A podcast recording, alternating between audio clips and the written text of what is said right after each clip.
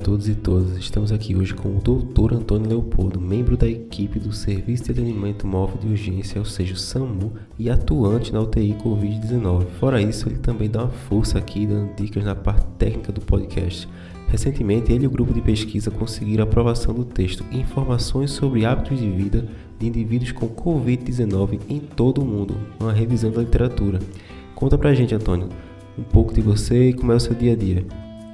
Olá, meu nome é Antônio Leopoldo.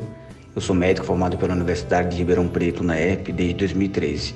Durante os primeiros anos da minha carreira, eu atuei em serviços de urgência e emergência na cidade de Ribeirão Preto e outras cidades no interior do estado de São Paulo, no entorno de Ribeirão Preto. Atualmente eu trabalho no atendimento pré-hospitalar através do SAMU da cidade de Arapiraca, estado de Alagoas, além de atuar como médico intensivista nesse contexto de pandemia na UTI Covid do Hospital de Emergência do Agreste, referência no atendimento a pacientes graves acometidos pela Covid. É um prazer lhe receber aqui e vamos à primeira pergunta com relação ao tema de hoje. Em 21 de abril de 2020 já haviam mais de 2,5 milhões de casos de Covid-19 em todo o mundo e mais de 175 mil mortes em decorrência da doença, ou seja, quase 200 mil mortes, né? Qual o maior desafio que a Covid-19 traz? Diante da nova doença, cientistas de todo o mundo têm travado uma verdadeira batalha contra o tempo. De um lado, uma doença respiratória com padrão clínico rapidamente agressivo que resulta em falência da função respiratória, resultando na necessidade de cuidados intensivos. De outro, cientistas que buscam levantar evidências que possam auxiliar os profissionais de saúde na tomada de decisões clínicas e os governos no contexto das ações coletivas. Assim, o maior desafio é compreender o perfil acometido e entender qual o paciente que vai ficar mais grave e o que vai melhorar. Realmente, né? Conseguir definir o prognóstico do paciente após dar esse diagnóstico a ele é, é um dos maiores desafios da, da que a Covid-19 nos trouxe. Vamos à segunda pergunta. Qual o perfil encontrado no texto com relação a fumantes e etilistas? A população de estudo com a variável consumo de tabaco foi de 7.999 indivíduos. Destes, a taxa de tabagismo foi de 8,1%, considerando o consumo atual, e de 10,46%, incluindo ex-fumantes. As maiores taxas de tabagismo foram observadas nos Estados Unidos, cerca de 21,79%, e na Espanha, com 18,75%. Em algumas tabelas, evidencia-se que o consumo de álcool foi observado em 7,73%.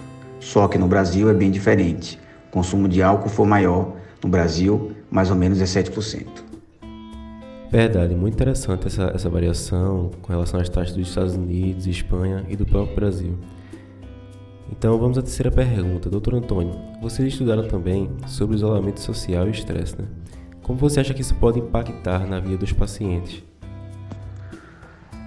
Durante a pandemia, o isolamento social e o aumento do nível de estresse psicológico dos indivíduos foram uma preocupação adicional. Esse contexto muda o estilo de vida da população, limitando a prática de atividade física e aumentando o risco de adoção de hábitos menos saudáveis, como etilismo, tabagismo e alimentação desequilibrada. Indivíduos que enfrentam ou já enfrentaram problemas com o consumo de álcool ou cigarro tendem a ter uma recaída diante de momentos de ansiedade e estresse como o atual. E aqui eu gostaria de fazer algumas observações. Em relação à prática de atividade física, nós acompanhamos ao longo da pandemia que houve o fechamento das academias de ginástica em todo o território nacional, exatamente como medida de contenção. Recentemente, essas academias reabriram, embora com várias medidas restritivas, como horário de funcionamento reduzido e limitação do número de pessoas. Além disso, os esportes de contato foram proibidos, por motivos óbvios e até mesmo a prática de atividade física ao ar livre sofreu impacto na medida em que várias cidades restringiram a circulação de pessoas em parques e orlas marítimas, como é o caso da cidade de Maceió, na qual foi proibida a circulação de pessoas na orla durante os finais de semana. Então perceba que tudo isso implica na desestimulação à prática de atividade física, principalmente em relação às pessoas já anteriormente sedentárias. Já no tocante à tendência ao aumento do etilismo, tabagismo e alimentação desequilibrada, tudo isso decorre do estresse e ansiedade inerentes à pandemia. Realmente, então é isso. Fica aqui o alerta em relação a todas as comorbidades, não somente a Covid-19, mas muitas outras, em que o sedentarismo é um fator de risco importantíssimo, não só o sedentarismo, como a própria obesidade instalada, o tabagismo, o etilismo, os maus hábitos de vida. Então, tudo isso aí corroboram de forma simultânea para que tudo se agrave. Né? Ficamos por aqui, pessoal. Este foi mais um podcast da revista Portal Saúde e Sociedade. E a gente gostaria de agradecer a FAPEAL, que está como colaborador e patrocinadora desse podcast.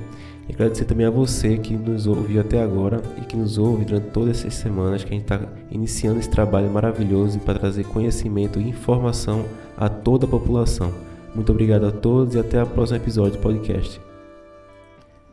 Não obstante, gostaríamos também de agradecer a presença do Dr. Antônio, colaborador aqui da revista, nós nos ajuda aqui na edição também e muito, foi muito importante a sua contribuição com, com essa visão da pandemia. Muito obrigado e fique já convidado para próximas vezes. Um abraço, fiquem com Deus e até mais, pessoal.